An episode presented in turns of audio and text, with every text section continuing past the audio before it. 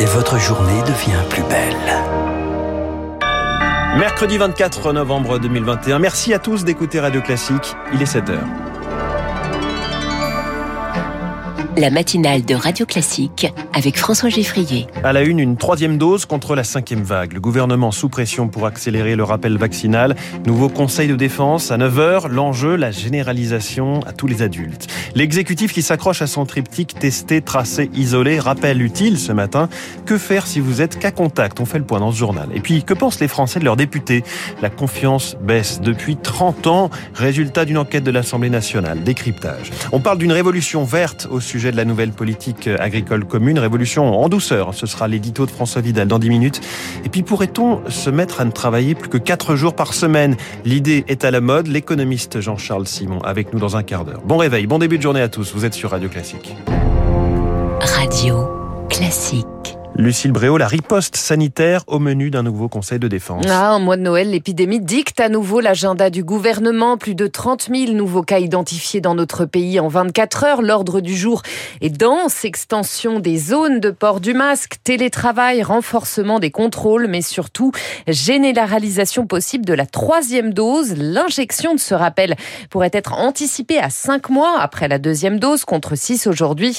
Pour Pierre Tadevin, qui est infectiologue, cela permettrait de soulager les hôpitaux.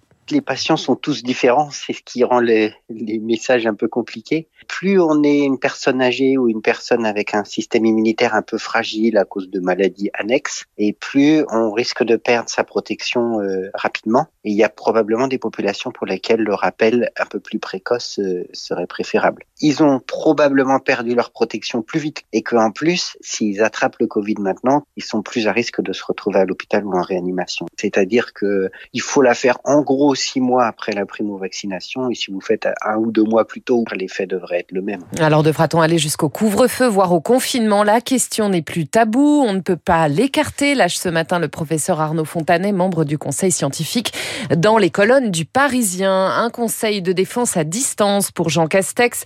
Le Premier ministre a le Covid, vous le savez, une autre ministre vient d'être testée positive. Positive, Brigitte Klinkert, chargée de l'insertion. Elle était cas contact de Jean Castex. Justement, rappel utile ce matin. Que faire quand on est cas contact? Alors, être cas contact, on le rappelle, c'est être resté pendant 15 minutes au moins sans masque à moins de 2 mètres d'une personne positive. Alors, Rémi Pfister, comment réagir? Le plus important, c'est de s'isoler immédiatement. Ensuite, il faut informer les personnes de votre entourage, puis se faire tester le plus rapidement possible. Rappelons qu'ils sont tous remboursés par l'assurance maladie dans ces cas-là. Si le test est négatif, deux marches à suivre. Vous êtes vacciné, vous pouvez sortir de chez vous avec les gestes barrières drastiquement respectés. Un deuxième dépistage doit tout de même être fait une semaine après. Vous n'êtes pas vacciné, l'isolement doit encore durer 7 jours, le temps de faire un nouveau test pour lever définitivement le doute. Alors plus subtil, que faire si votre enfant est déclaré qu'à contact à l'école Alors premièrement, l'école primaire. Aucun enfant n'est vacciné, donc tous les élèves du groupe doivent s'isoler pendant 7 jours.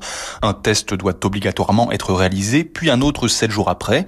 Pour retourner à l'école, une attestation sur l'honneur de non-positivité doit être présentée, sinon c'est reparti pour encore 7 jours d'isolement. Pour les collèges et lycées maintenant, tout dépend du statut vaccinal. Si l'élève est non vacciné, isolement immédiat durant 7 jours et deux tests de dépistage obligatoires à une semaine d'intervalle. S'il est vacciné et testé négatif, il peut retourner en cours, mais même chose que les adultes, un second test devra être réalisé 7 jours après.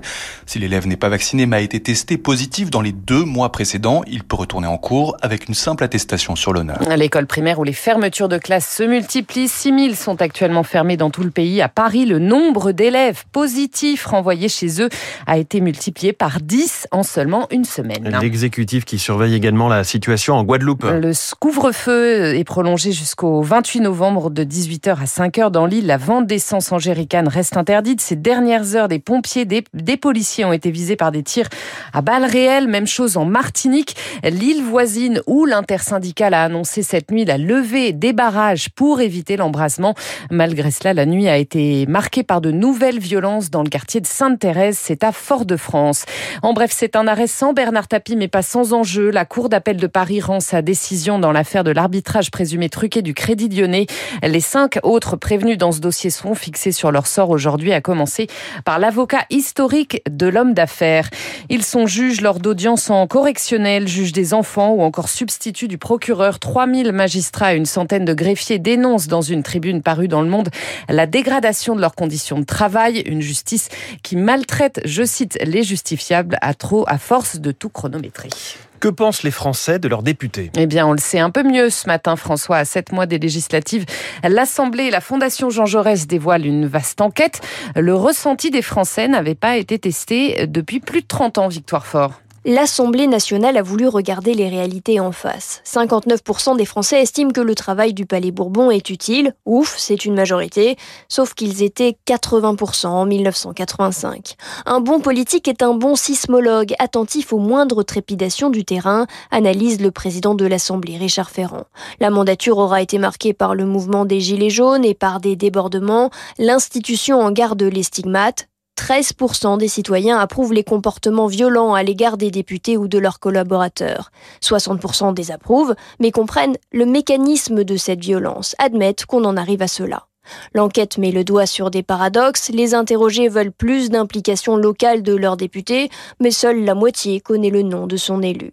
La représentation nationale n'a pas le droit à l'endormissement, soutient Richard Ferrand, alors que les députés se confronteront de nouveau aux urnes en juin 2022. Les précisions de Victoire Fort et puis le podium de la Transat Jacques Vabre tout complet pour les ultimes. Ces géants des mers, premier le duo Camas Caudrier à bord du Maxi Edmond Rothschild.